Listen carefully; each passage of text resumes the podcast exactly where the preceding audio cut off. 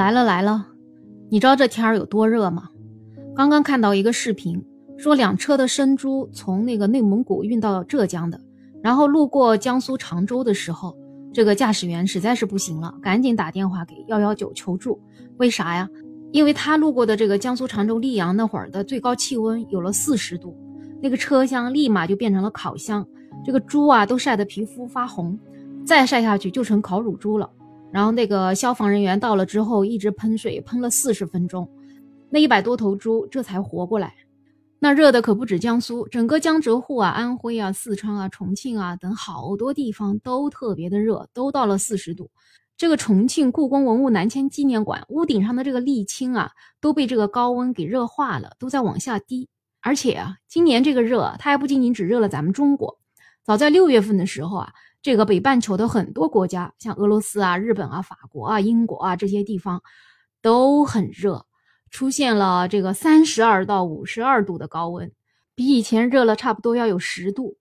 这有网友就要问了：这才七月初啊，咋就热成这样？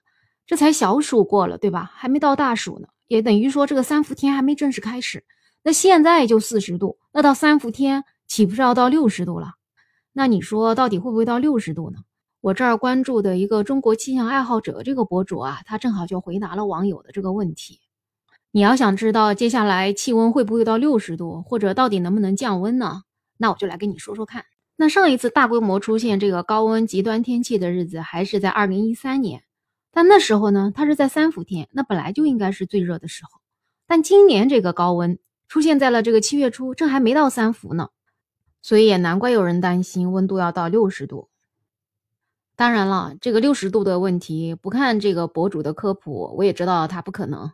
咱们地球肯定有这个调节的能力。那要一热就热到六十度，那这地球不就不适合生存了吗？哎，不过你知道咱们中国历史上最热的时候是啥时候吗？那是在二零一五年，在新疆都热到了五十度了。那上海最热的时候又是多少度呢？那上海呢，因为它靠海。也算这个海洋性气候啊，它最热的时候是二零一七年，当时也达到了四十点六度。但是因为咱们江浙沪这边的湿度都挺大的啊，所以到了四十度的时候，可能体感的温度就已经到五十度了，就是那种又热又闷的那种感觉。那到底为啥它热不到六十度呢？那我们就要先看看是为啥要热的。这个热啊，主要就是因为这个叫副热带高压，它给包围了。反正你也不用管啥叫副热带高压，反正就是有副热带高压，它就是热。那前面不是说了吗？这个整个北半球都热，那是因为整个北半球都被副热带高压给占领了。那正常的时候也不会这么快就热成这个样子，对吧？那是因为它热了吧，然后又来个台风，它热了吧，然后又来个台风下点雨，这不就能降温了吗？那今年是不是就觉得几乎没有台风呢？其实前几天吧，它还真来了台风。但是这一次吧，这个副热带高压它太强大了，它就把这俩台风给蒙得死死的，让这个台风它没法变大。所以呢，最终这台风估计就把这个咱们华南地区给搞了点毛毛雨，而这个江浙沪这里呢，就几乎没有什么影响。那你要说了，这台风堵得死死的，这副热带高压这么牛，那这温度岂不是一直降不下去，还会升高呀？哎，那这个时候也不用担心。它还有一个叫冷涡的东西，所谓的这冷涡呀，大概就是从北方来的冷空气似的。反正咱也不管它到底是啥吧，反正它来了吧，这个气温就能下降一点。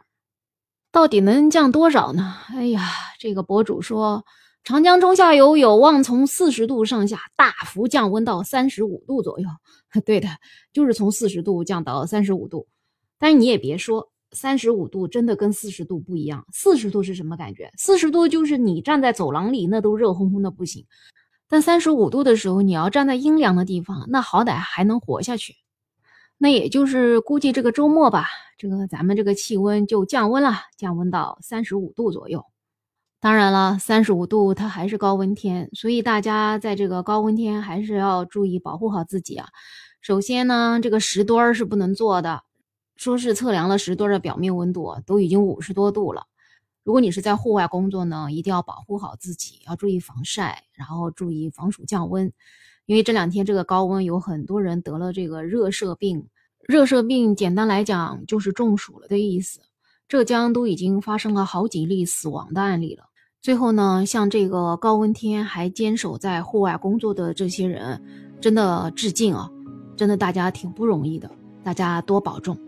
好了，今天这个话题呢就说到这里啦。如果你对这个话题有什么建议想法，请在我的评论区留言哦。如果对我的没有想法专辑感兴趣的话，就给我来个订阅，再来个五星好评。